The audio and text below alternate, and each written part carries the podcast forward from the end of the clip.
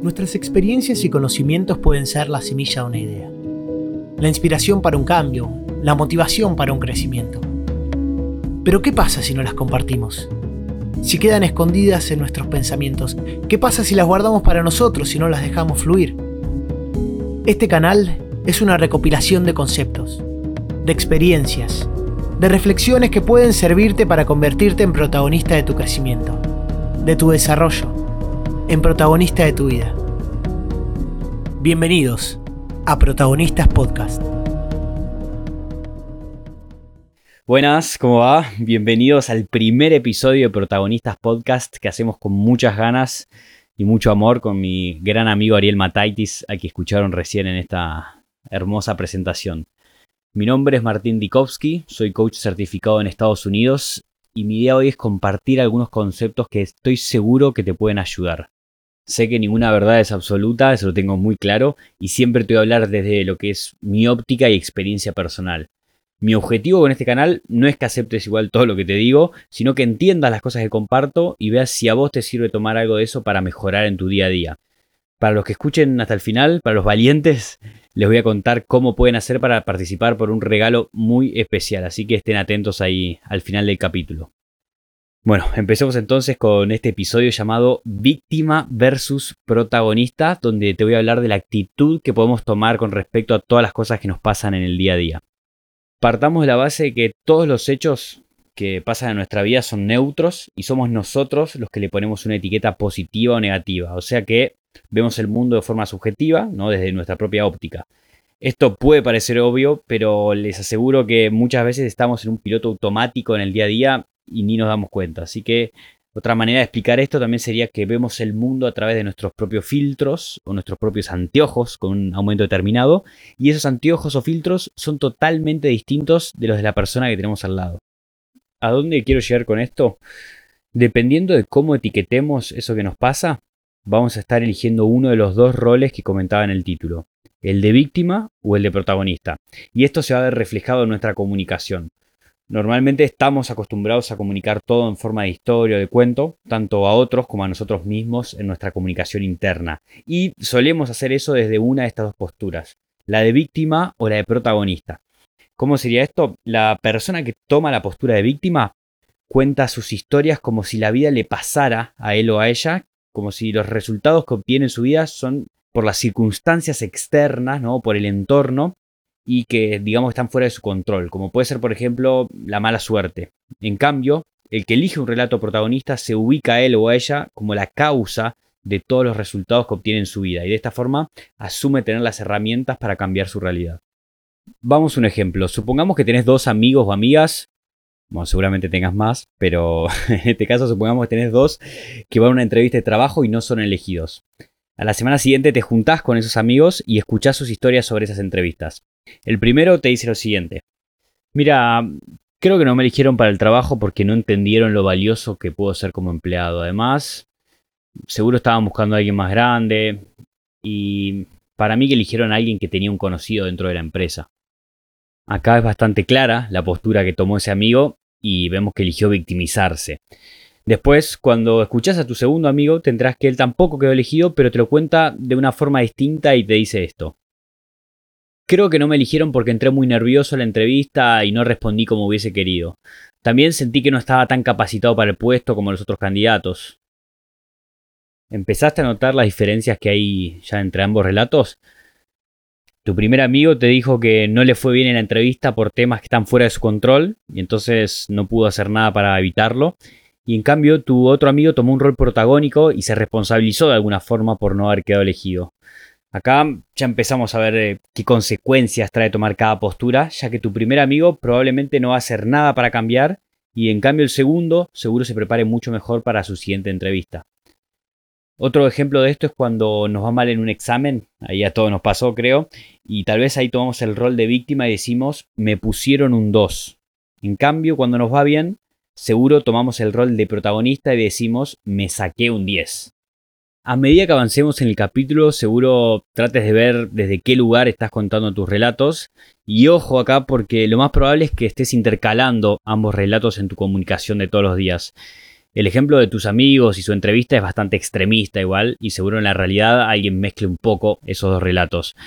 También puede ser igual en ese, en ese ejemplo que ninguno haya quedado seleccionado porque se canceló esa búsqueda laboral, por ejemplo, y no contrataron a nadie. Pero lo importante acá es que dependiendo de qué anteojos uses para ver lo que pasó, desde qué rol, vas a poder entender cómo mejorar en el futuro. Ahora quiero que pienses en una situación donde seguro estás tomando o estamos tomando el rol de víctima. ¿Se te ocurre algo? Bueno, para. No me lo digas ahora porque claramente no te puedo escuchar, pero vamos a ver si estamos pensando lo mismo. Ese momento donde seguro nos victimizamos es cuando ponemos excusas. Los seres humanos estamos muy acostumbrados a poner excusas y una, por ejemplo, podría ser con tal persona no se puede hablar porque no razona.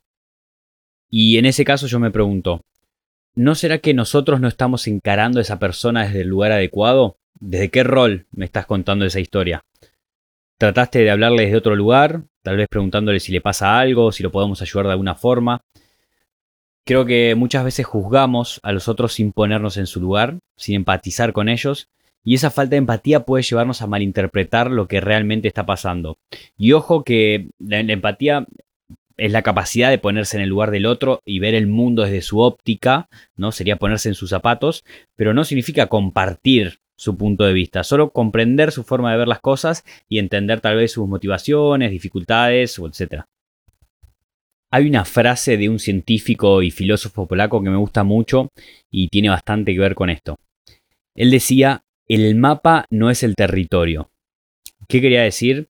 Que cuando vemos un mapa hay cosas imaginarias y que no existen realmente, como por ejemplo eh, los límites políticos entre países. Y hay otras cosas que no están en esos mapas y después sí podemos verlas después en el territorio. Por ejemplo, un pozo, un camino poco transitado o la altura de una montaña. Creo que lo mismo pasa en la vida. Nosotros tenemos un mapa mental que creemos que representa la realidad, o sea, ese territorio, pero cuando empezamos a recorrer el mundo vamos encontrando diferencias con respecto a ese mapa mental que teníamos.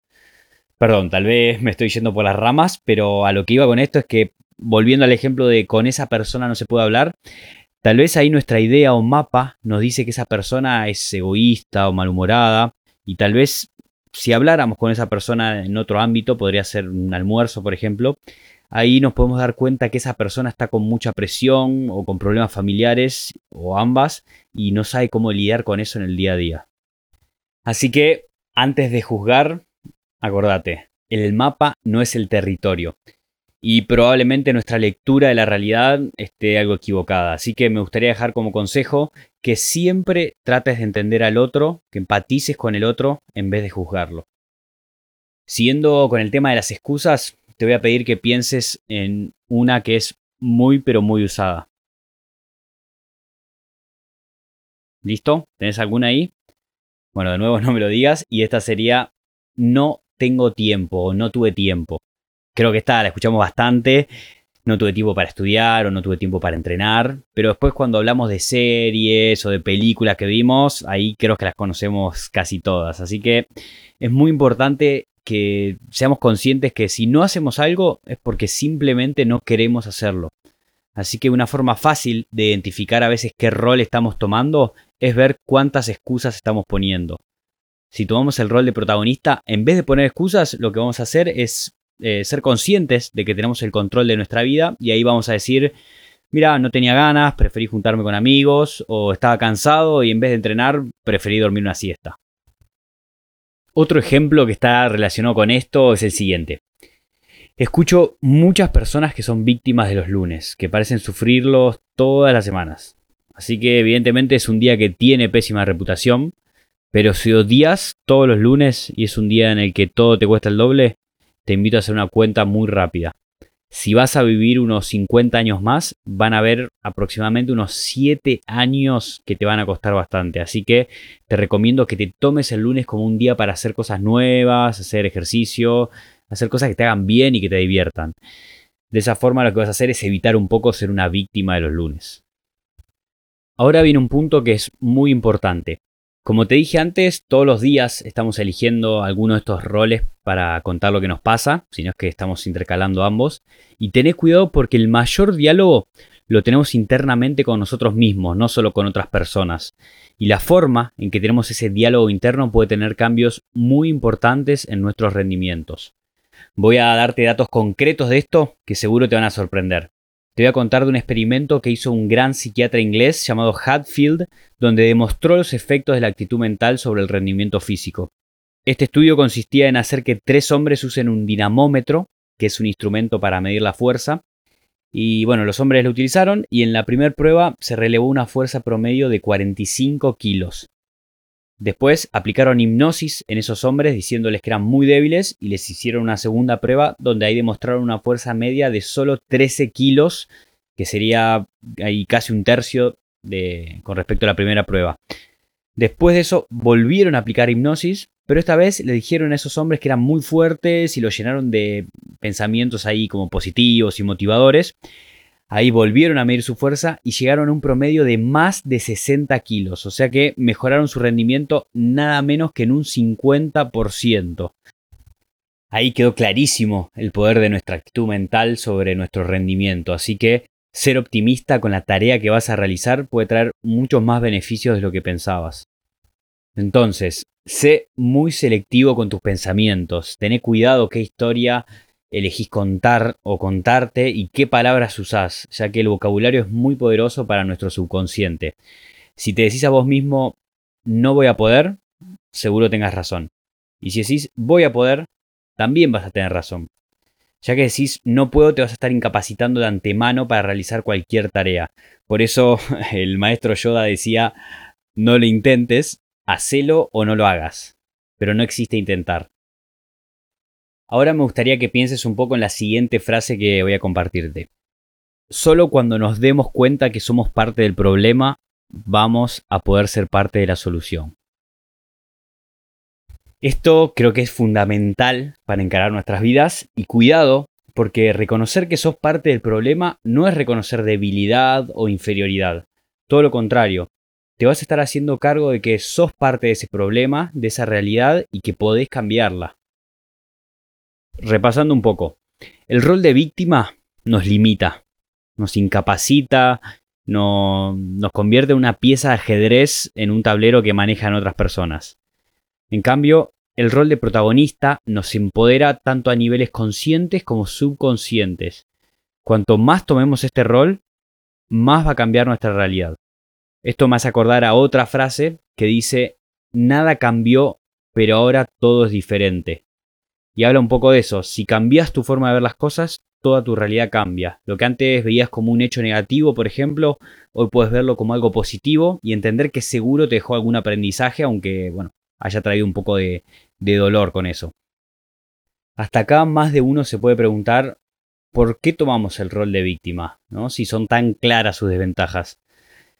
Personalmente, creo que la elección de ese relato es algo que hacemos desde chicos para evitar el castigo de personas mayores y alejarnos tal vez de la responsabilidad de los hechos y del dolor. No sé, tal vez escribimos una pared cuando teníamos tres años y después le echamos la culpa al perro, ¿no?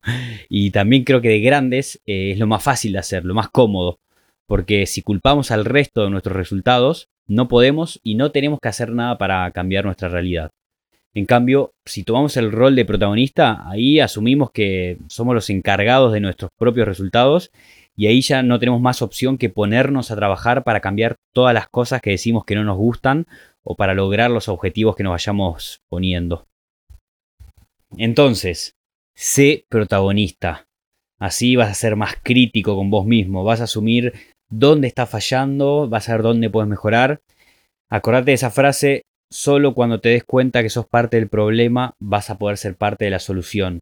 No te sientas mal admitiendo eso y fíjate qué puedes hacer vos desde tu lado para solucionar esos problemas que tal vez estás teniendo.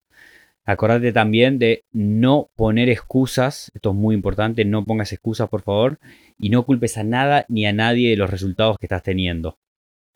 Obviamente hay factores externos que no podemos controlar, como factores macroeconómicos, climáticos, etc. Pero este concepto se basa en las cosas que sí tenemos influencia y que son muchísimas. Así que nada, si hay algo que está fuera de tu control, no te quejes de eso. Eh, enfócate en las cosas en las cuales sí tenés control, de las cuales sí puedes ser parte y fíjate qué puedes cambiar vos para mejorar esa situación. Bien, ya estamos llegando al final del capítulo y me gustaría dejarte un ejercicio para que apliques un poco lo que estuvimos hablando. Analiza tu vocabulario, tu forma de contar tus historias y empecé a identificar cuándo te estás victimizando y cuándo estás tomando el rol de protagonista.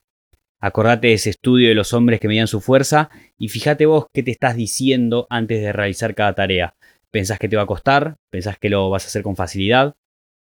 Otra cosa que podrías hacer es preguntarte todas las noches sobre alguna cosa en particular de, tu día y ver cómo hubieses podido actuar distinto con eso que pasó.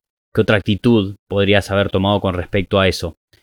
O tal vez qué cosa positiva puedes sacar de eso que te pasa que tal vez antes veías como algo completamente negativo. Obviamente si lo puedes anotar en una hoja o en un celular, mucho mejor. Así que te invito a tomar eh, ese rol de protagonista y después que me cuentes qué resultados te trae.